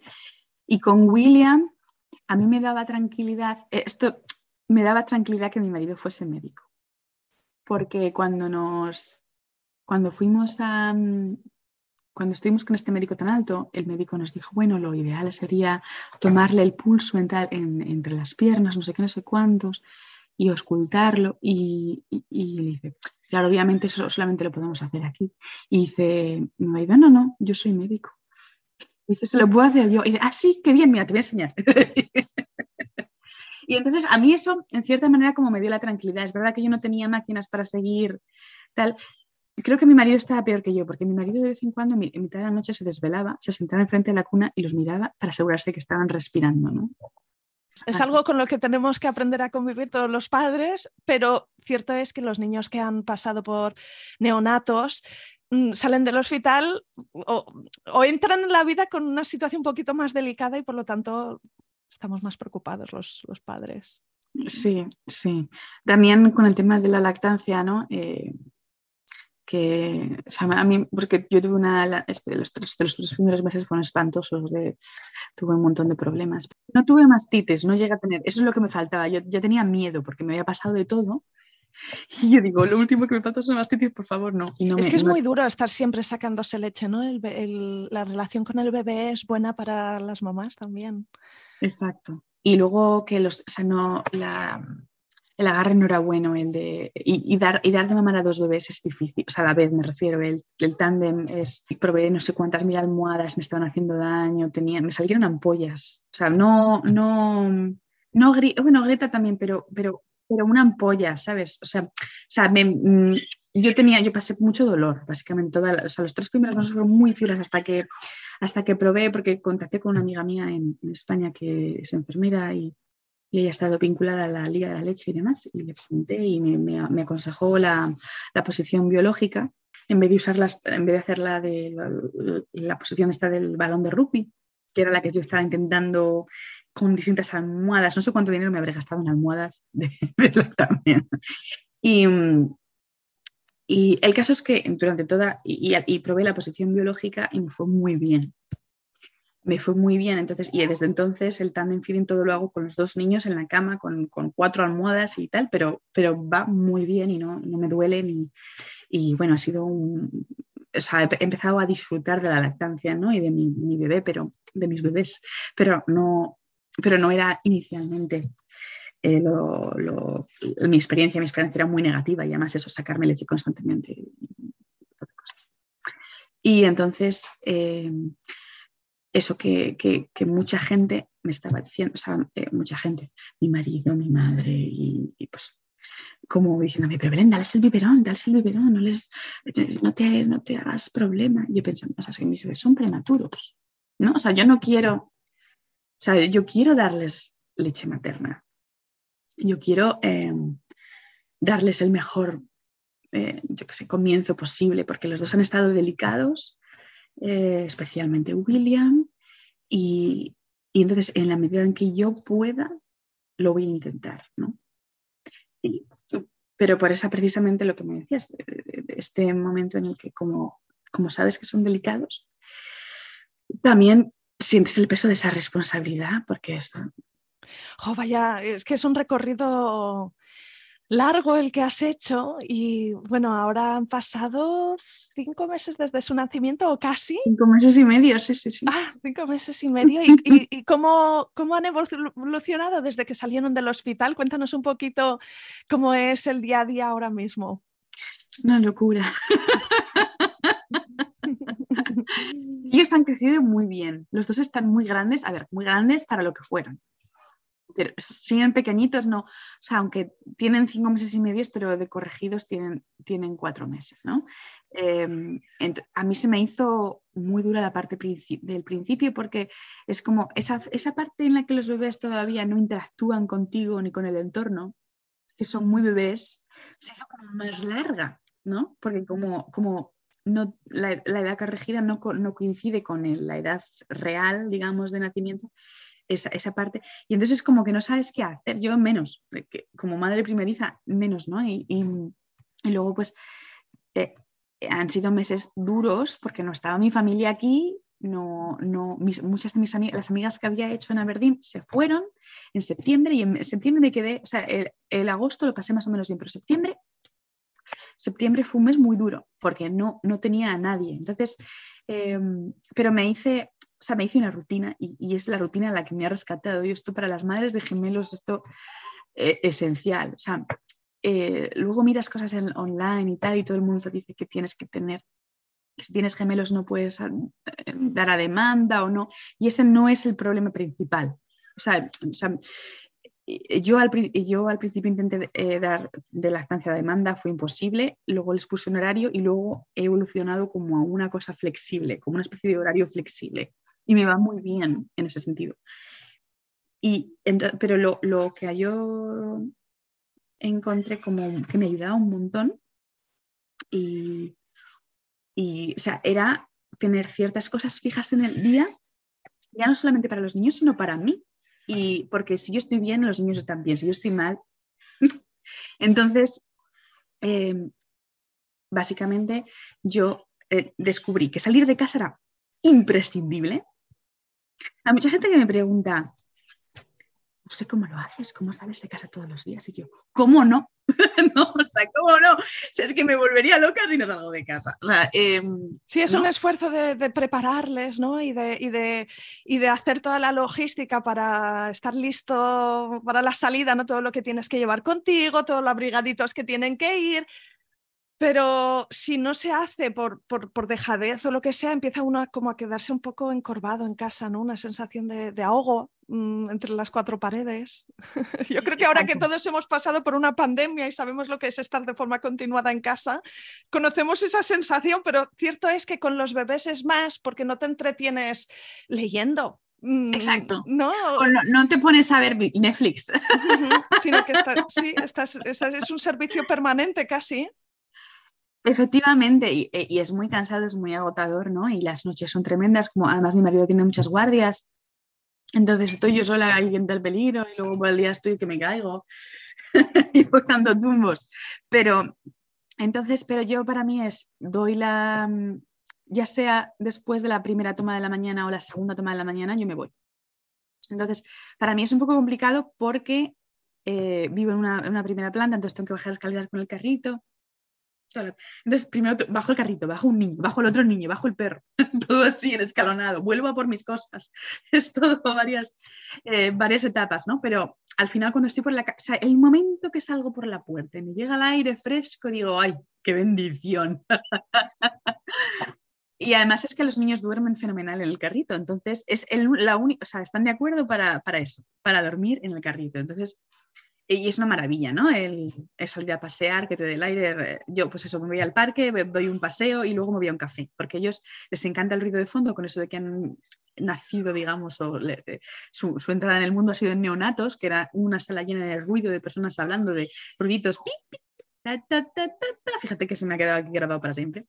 Em, entonces, el ruido de fondo es, es como su, su, su música. Entonces, voy a una cafetería, ruido blanco, me tomo un café, acaso sí ah, leo algo, mm, respondo mensajes, porque durante el día ves tú, eh, mando fotos a mis familia, de los niños, lo que sea, y, digo, bueno, ya está, porque le estoy dando de, de, mamar cada tres horas. Pues hemos estado una hora en el parque, 45 eh, minutos en, en el café, a casa y a mamar. Entonces, para mí eso, estar fuera, luego me he unido a un grupo de madres en la parroquia mm, y entonces todos los, todos los días por la mañana hago algo. Si no es ver a alguien, dar un paseo, ir al grupo, lo que sea. Y eso me hace la vida más fácil, digamos. Y los niños, yo creo que los niños se benefician. Eh, de, de, de, salir de casa, de que les dé el aire, de que de tener cierta variedad. Y luego lo que decía, pues eh, eso es una parte importante de mi mañana y luego el baño es otra. Es como que una cosa fija y tal. Y luego en, en, noviembre sí que he tenido una persona que me ha ayudado por las tardes, unas horitas, lo que ha sido maravilloso, porque además es lo que eh, cuando eres madre primeriza no tienes ni idea de nada.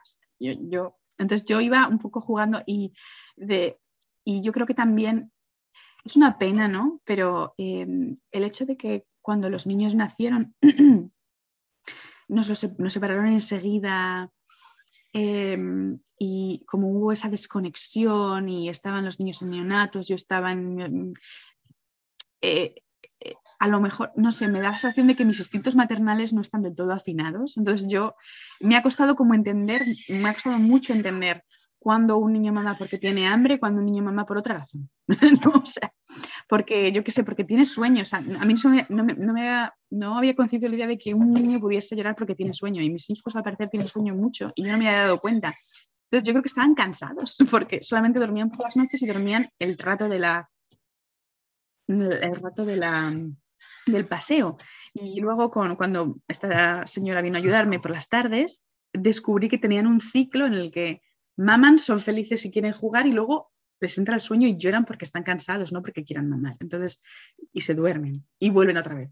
Y es ese, ciclo, ¿no? Y me ha ayudado un montón. simplemente tener a alguien que me sepa identificar. Y, nada, y, nada, pues los niños están muy bien. Eh, ahora mismo están muy risueños, tienen una etapa muy... A ver, Michael tiene mucho carácter y cuando llora, llora y unos berrinches y unos gritos, bueno, es impresionante. También grita, grita para bien, hace ruidos monísimos. Eh, pero sí, pero tiene una etapa como ahora muy risueña en la que interactúan mucho con el mundo y lo estoy disfrutando un montón porque se puede jugar con ellos y se ríen. Es, una maravilla, ¿no? O sea, eh, eh, y nada, y bueno, el hecho de que ahora está aquí conmigo mi madre, ¿no? Y, y es una maravilla también pues, ver cómo eh, interactúan, interactúa ella con ellos, ellos con ella. Es, bonito ver cómo, las relaciones familiares. Eh, me encantó, por ejemplo, cuando les bautizamos en agosto y vinieron mis padres y mi hermano, que era el padrino de uno de ellos, y, pues ver a mi hermano con, mis hijos y demás. Es, es, bonito. Y es bonito decir mis hijos, aunque al principio como que no te lo crees. bueno, Belén, eh, yo me imagino que que la entrada en la maternidad que has tenido no, no, se parece a aquello que te hubieses podido imaginar, ¿no? Porque te has encontrado con, con un montón de cosas desconocidas. Has tenido que aprender una de jerga médica impresionante. Has vivido situaciones complicadas, noticias y conversaciones eh, difíciles con, con, médicos, también una sucesión de milagros que desde luego eh, seguro que te sientes ¿no? muy feliz con esas cosas que podrían haber ido mal y que luego van bien y dices, gracias, qué, qué, bien, ¿no? Qué fuertes son estos niños. Y también qué fuerte eres tú dentro de todo este proceso. Dime, ¿cómo te has sorprendido mm, contigo misma? Es una pregunta muy difícil. Me ha sorprendido como el como la determinación, supongo. Eh, o sea, tener esos momentos de decir, no voy a tirar la toalla. si, esto, es, esto es importante, en este sentido es como la, vida de mis hijos es importante, esto que he decidido es importante para mí y es importante para mis hijos. Y, me voy a convertir en una fiera para luchar por lo que sea. ¿no? O sea, sí, ese, ese, sentimiento de fiera, de, no, yo he dicho esto y lo voy a hacer, ¿sabes? Que no tengo ayuda, o sea, no, eh, lo puedo, o sea, yo lo voy a hacer. Encontrar la manera. Exacto, exacto. Tiene que, tiene que ser posible y, voy, a, voy a intentarlo con todas mis fuerzas, aunque acabe agotada. Em, sí, o parece, parece que no, pero, pero como que tenemos una fuerza muy, muy grande y no, no somos del todo conscientes de ellos. Entonces, es esa, como esa fuerza interior que no, que no sale, o sea, que sale en los momentos un, poco quizás más límite, ¿no? Mm. Sí, probablemente esa sea la, sorpresa. No, que, porque a veces piensas que no, no sé, que a lo mejor en el momento de la dificultad no vas a poder, ¿no? Que no vas a ser capaz, que, no, que te va a, poder la, negatividad o te va a poder eh, la vida. Y en cambio resulta que, todavía tienes un punto de ti que, que, no, que no se rinde.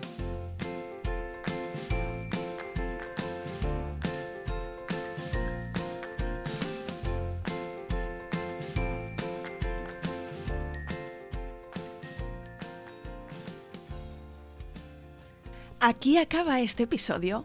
Si te ha gustado, no te olvides de suscribirte a Planeta Parto en Spotify, iTunes, Evox o Google Podcast, para que puedas ver los nuevos episodios en tu lista de reproducción. Además, puedes ir atrás y encontrar una estupenda biblioteca de relatos de parto de todo tipo que espero te empoderen y te ayuden en tu propio camino. ¿Te puedo pedir algo? Si estás escuchando el podcast en Apple Podcast o en Spotify, déjame porfa una reseña. Si te gusta el programa y dejas cinco estrellas y un comentario positivo, ayudarás a otras mujeres a encontrar este podcast y a dar visibilidad a estos relatos. También puedes contactar directamente conmigo con un mensaje directo en Instagram. Me encantará si me escribes y me cuentas qué sensaciones evoca en ti este podcast, qué es lo que más te gusta del programa o qué episodios recuerdas especialmente. Me gustará mucho saber quién eres tú que estás al otro lado. Mil gracias.